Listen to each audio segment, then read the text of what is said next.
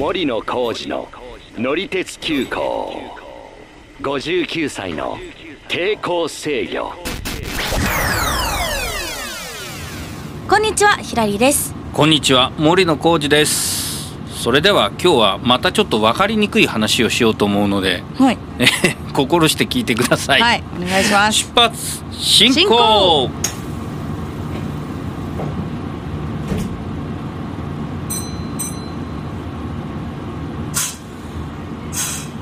じゃあお願いします。はい、はい。あのちょっと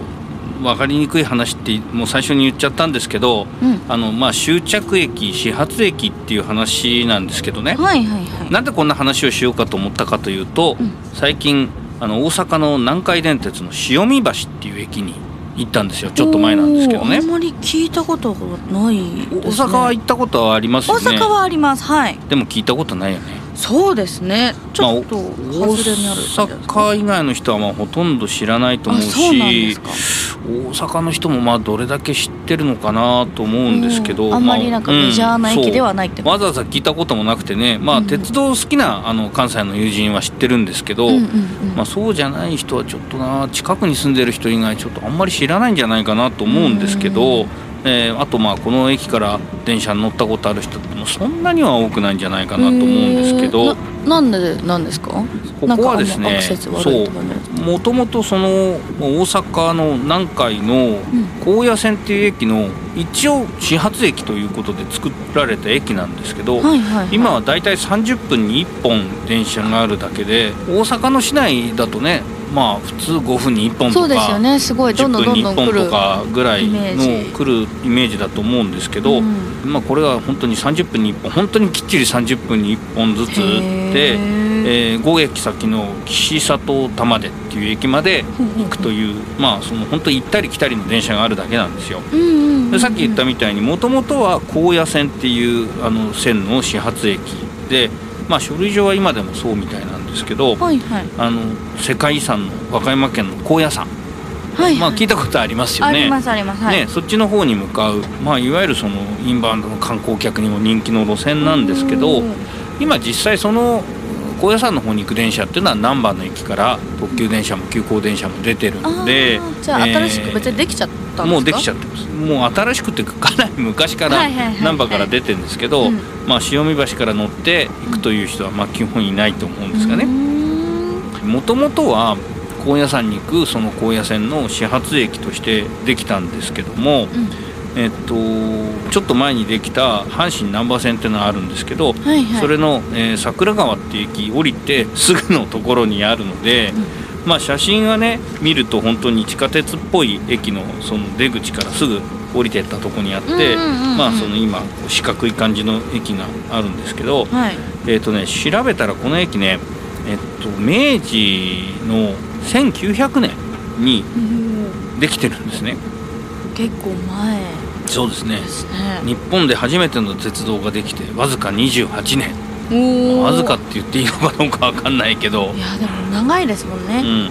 まあその南海の難波駅っていうのは1885年にはできてるんですけども、うんうん。えーっとその難波駅から高野線の電車が走るようになったのは1925年だから、うん。えーっと逆に言えばですね1900年から25年間は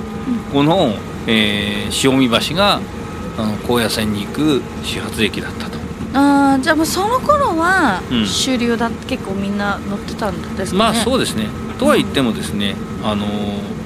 まだその高野山の今の終着駅の極楽橋っていうとこまではうんできてなかった時代なんですけど、うんなんとか話が分かんなくなってきたな喋りながら、まあ要はまだ高野線はできたけど、うん。高野山までは直通では行けなかった時代の話っていうことですね。なるほどね。そういうことですね、まあ細々とねでも高野線の方に直通する電車が1985年頃まではあったそうなんですが、はいはい。えーまあ、85年っていうと僕が大学生ぐらいの頃なんですけど、うんまあ、でもうんその後にですねちょっといろいろ立体交差の工事とかがあって、うん。今の高野線とは分断されてうん。でさっき言った五駅の岸里玉出まで行く電車が走るだけの路線になったと、はいはいはいはい、えーいうことなんですね。うん一度行ってみよう行ってみようと思いながら、はい。ついもうこの間行くまで、もうだから40年ぐらい行こうと思って全然行ったことなかったんですけあどそうなんですね。そうなんですよねまあ初めて行ってみましたっていう感じではい。でまあね今この写真を見るとちょっと分かりにくいんですけど、まああの1900年代からそう1920年代にかけてうん。始発駅だった時の、まあ、ことがなんかいろいろ書いてあるんですね。あへえちょっと歴史感じれたりするんですか？そうですね。ちょっとまたもう少し拡大した写真を 後で見てもらおうかなと思いますけど、はい。まあ、実はですねこれは大阪の話なんですけど、はい。まあ、私たちが住んでる名古屋にもそういう駅はあったかもなとか東京の方にもあったかもなっていうのがあって、まあ、なんとなく思いつくのはまず東京のね東武亀戸線のね亀戸駅っていうのがあってはいはいこれはあの、まあ、もちろん今でもあるんですよ。今でも電車走ってるし亀戸線ってあるんですけども、ここはね、えー、ともともとその東武鉄道が都心に向けて路線を作ろうと思った時の、まあ、要は途中まで行った駅っていうことだったらしいあじゃあんですねそのと最後までその都心までは行かなかったんですか？そうですね。まあちょっと手前で終わってる、うんうんうんで亀戸駅っていうのが今まあこれはもうでも本当明治時代からずっと走ってる路線ということになるんです。はいはい。で、まあ、実はそのさっきの潮見橋も亀戸も時代的なことがあって最初できた時は SL だったんですよ。私鉄のね電車っていうとまあ電車って言っちゃいましたけど、はい。私鉄の路線っていうとまあ普通にこう電車が走ってるっていうイメージがあるとは思うんですけどまあ昔は蒸気で始まった路線っていうのがあったんですね。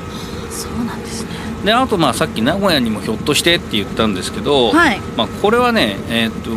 まあ本当になんていうのかなまああったとしてもちょっと可能性は低かったかもしれないんですけど、はい。まあその今の名鉄本線の岐阜とか対馬方面から犬山の方に行く電車って、ありますね。まあ今はその名古屋駅名鉄名古屋って駅があるんですけど、はいはい。はいえー昭和のですね、えー16年かな、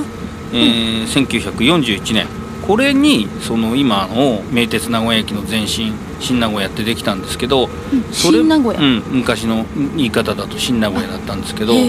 そその名鉄の今の名鉄名古屋ができるまではですね、うん。えっと、押切町っていう西区ですね、はいはいはい。名古屋市の。あわかります。うん、にその名鉄のターミナル駅があって、あそあそこにですか？うん、でそこから、まあ、柳橋っていう、まあ、ちょっと今の名古屋駅の近くまで来てる路線もあったんですけど、んうん。最初開通した時は1901年なんですけど押切町というのが名古屋市内のターミナルだったんですね。じゃあその名古屋駅に名鉄はなかったんですか？なかったんです。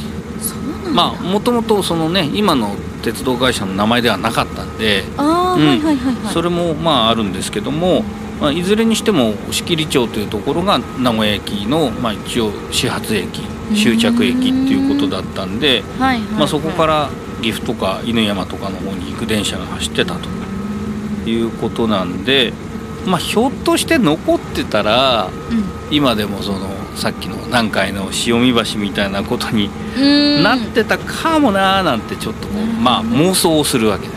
はい。まあ、実際にはねあのもう1941年に今の名鉄名古屋の前身ができた時に、うん。この押切町の方は廃止になってるんでそういうことにはなってないんですけども、はい。まあ、あと成り立ちとしてはなんかちょっと近いものがあるかななんて思っていろいろ考えてみたという話です。はいはいまあ歴史上の鉄道の、まあ、妄想話みたいな話ですけども、まあこんなこともちょっとまたいろいろと探ってったらななんて思ってますんで、えー今日もご乗車ありがとうございました。担当の車掌は森野浩二と乗客のヒラリーでした。またのご乗車おお待ちしてています。森野浩二の乗り鉄急行59歳の抵抗制御ぜひ他のエピソードも聞いてください定期的に配信していますのでフォローもよろしくお願いします。よろしくお願いいたします。